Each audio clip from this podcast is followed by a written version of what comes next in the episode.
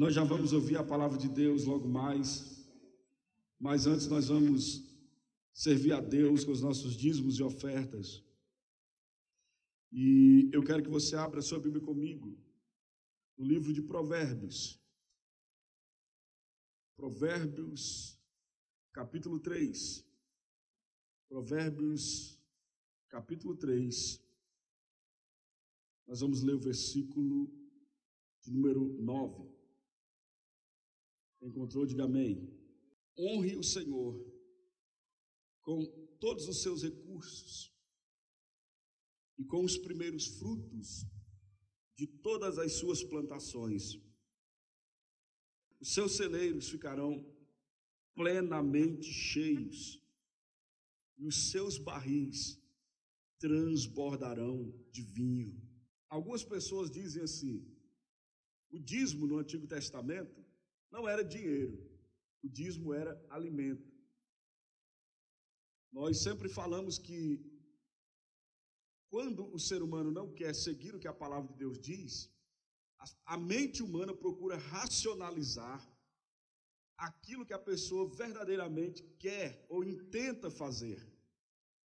E quando a pessoa deseja fazer algo, e ela não vai mudar de ideia, ela não vai mudar de opinião, essa pessoa vai tentar racionalizar e até mesmo ver dentro da palavra de Deus algo que justifique a ação que ela quer tomar.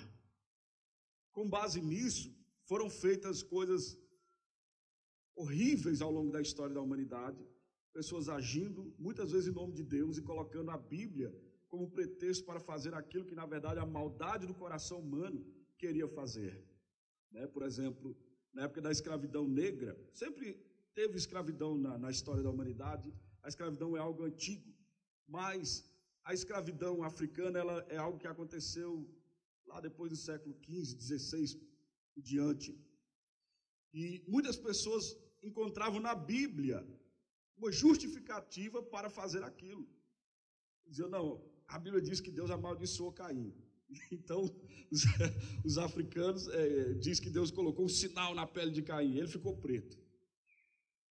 Ou não, os, os negros não, não vêm de Adão, os negros vêm de alguma outra coisa que não são de Deus. Sempre as pessoas, a igreja muitas vezes pregava essas coisas para justificar a maldade, a, uma ação maldosa do coração humano. Da mesma maneira, amados, existem pessoas que elas têm aquilo que a Bíblia chama de o amor ao dinheiro.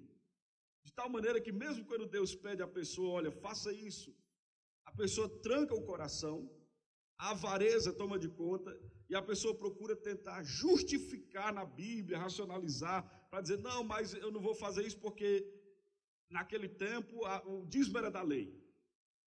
Aí você abre a Bíblia e mostra para a pessoa que Abraão deu dízimo 430 anos antes da lei. E a Bíblia diz que Abraão era um homem justificado pela fé. Gálatas capítulo 3 diz que Deus pré-anunciou o evangelho a Abraão. Abraão não vivia debaixo da lei. Ele tinha um relacionamento de Deus fundamentado na promessa. Aí a pessoa escapa por outra direção e diz: é, pode até ser isso daí, mas o dízimo não era dinheiro, o dízimo era comida. Eles levavam era frutas, animais para o templo. E de verdade naquele tempo era isso. Só que as pessoas esquecem, ou essas pessoas esquecem, que no tempo do Antigo Testamento não tinha o, que nós, o dinheiro que nós temos hoje, as cédulas. Você não trabalhava e recebia no final do mês é, é, dinheiro. Você recebia sal, da, onde vem nossa palavra salário. Né? Você recebia, soldados recebiam sal. Você recebia alimento, você recebia grãos, trigo. Era assim que eles pagavam. Era como se fosse o dinheiro da época. Quando você queria comprar, adquirir alguma coisa, você não levava dinheiro você levava algo e ali acontecia um escambo, uma troca. Eu dava um saco de arroz para uma pessoa e ele me dava no lugar do saco de arroz uma vaca ou um bode, ou seja lá o que for. Com o tempo, foi se trocando as mercadorias pela moeda, chegando no dia que a gente tem hoje, que você você não recebe, você não trabalha e sai no, no final do mês com um saco de sal nas costas. Você recebe dinheiro, é o equivalente ao que eles recebiam na época. Então aqui a palavra diz assim: honre ao Senhor com todos os seus recursos e com os primeiros frutos de todas as suas plantações. Por isso o texto fala sobre plantação. Honrar a Deus com os primeiros frutos da plantação. O que a palavra está ensinando para nós é que nós podemos e devemos honrar a Deus com os nossos recursos. Honrar a Deus com os primeiros frutos do nosso trabalho. Para Deus nós entregamos o que é primeiro e o melhor. Amém, amados? Não é o resto que nós damos para Deus. Nós entregamos o primeiro e o melhor, os primeiros frutos, as primícias, aquilo que chegou primeiro e o melhor nós entregamos para Deus. E então no versículo 10 ele faz esta promessa. Quantos creem nessa promessa? Ele diz: E os seus celeiros ficarão plenamente cheios. A palavra está dizendo: não vai faltar para uma pessoa que vivia naquela época, Deus está dizendo: traga o que você plantou e colheu, e não vai faltar na sua casa. Os seus celeiros vão ficar cheios, e os seus barris transbordarão de vinho. Não vai faltar na sua vida, vai sobrar, vai transbordar. Percebe, irmãos, que Deus ele sempre cria um quadro de prosperidade para o seu povo. Embora algumas pessoas digam, não, é errado ensinar o povo de Deus a prosperar. Não é errado. Deus quer que o seu povo seja próspero e que vá bem em todas as coisas. Não é errado o povo de Deus prosperar. Prosperidade, a Bíblia diz, a bênção do Senhor enriquece e não acrescenta dores. É bíblico que você prospere. Então Deus sempre pinta um quadro de prosperidade toda vez que a palavra diz para nós entregarmos algo ao Senhor. Atrelado a, a essa palavra vem uma promessa de abundância de Deus para nós. No texto famoso sobre o dízimo, ele diz: traga o dízimo à casa do tesouro, para que haja mantimento em minha casa, e depois disso façam prova de mim, diz o Senhor. Se eu não abrir as comportas dos céus e derramar sobre vocês tantas bênçãos que vocês não terão onde guardar. Há uma promessa de Deus. No, no Novo Testamento, no capítulo 9 de, de 2 Coríntios, capítulo 6, versículo 6, o apóstolo Paulo diz que aquele que semeia pouco, colherá pouco, e aquele que semeia fartamente, também vai colher fartamente. Há sempre uma promessa de que nós seremos recompensados por Deus ao agir segundo a sua palavra. Toda vez que Deus fala algo, ele requer algo de nós, atrelado àquilo que ele fala, sempre vem uma promessa de abundância em nossa vida. Toda vez. Jesus disse: Dei, e lhes será dado uma boa medida, recalcada, sacudida e transbordando, será dada a vocês. Toda vez que ele pede algo, aquele algo não vai sair da nossa vida, ele vai sair da nossa mão, mas vai para o nosso futuro produzir uma colheita gloriosa para nós. Quantos creem assim em Deus? Nosso Deus, amados, é um Deus superabundante. Superabundante. Eu estava vendo uma pesquisa, uma estimativa, um, um, dado geográfico que toda a humanidade, a humanidade inteira, cerca de 8 bilhões de pessoas, caberia no estado do Amazonas, no estado brasileiro do Amazonas. Nós temos mais terra do que gente. E a densidade seria como o estado do Paraná. Não seria é, algo que a gente não poderia se mover. Toda a humanidade caberia apenas no estado do Amazonas.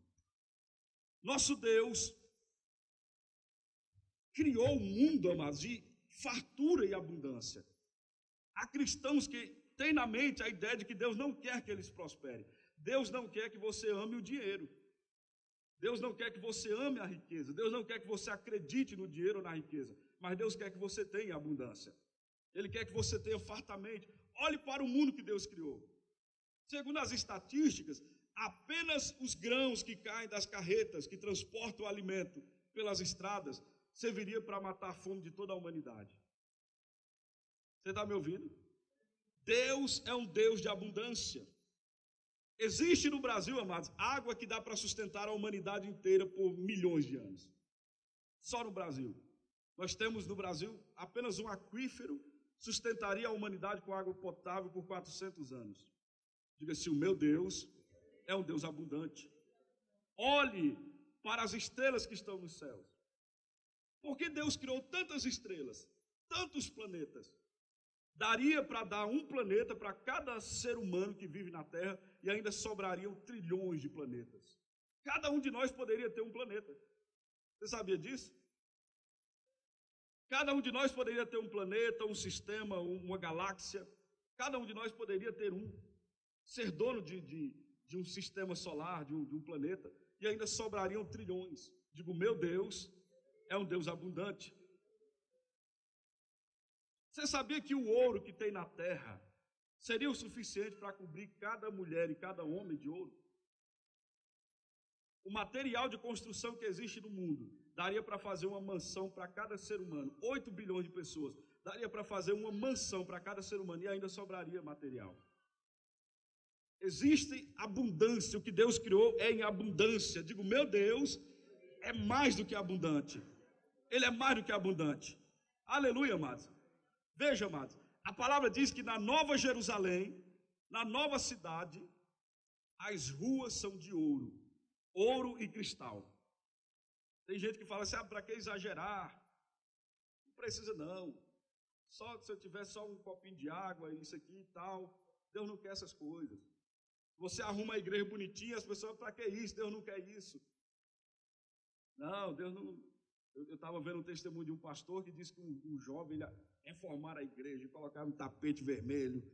Aí o jovem chegou para o pastor e falou assim: Pastor, eu vou sair dessa igreja porque eu não me sinto mais bem aqui. Não sente bem por quê, irmão? Não. A nossa igreja era uma igrejinha simples, humilde. De repente a gente chega aqui, esse tapete vermelho, essas cadeiras aí toda arrumadinha. Eu não me sinto bem nesse ambiente.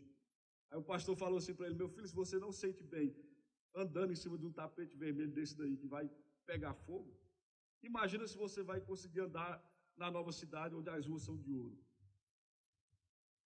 Aleluia. Diga assim: O meu Deus é um Deus de abundância. Ele é mais do que suficiente para nós. Ele tem mais do que suficiente para nós. Então nós podemos crer na palavra dele que diz: Os teus celeiros transbordarão. Diga assim: Eu vou transbordar. Fique de pé comigo em nome de Jesus. Nós vamos orar nessa noite.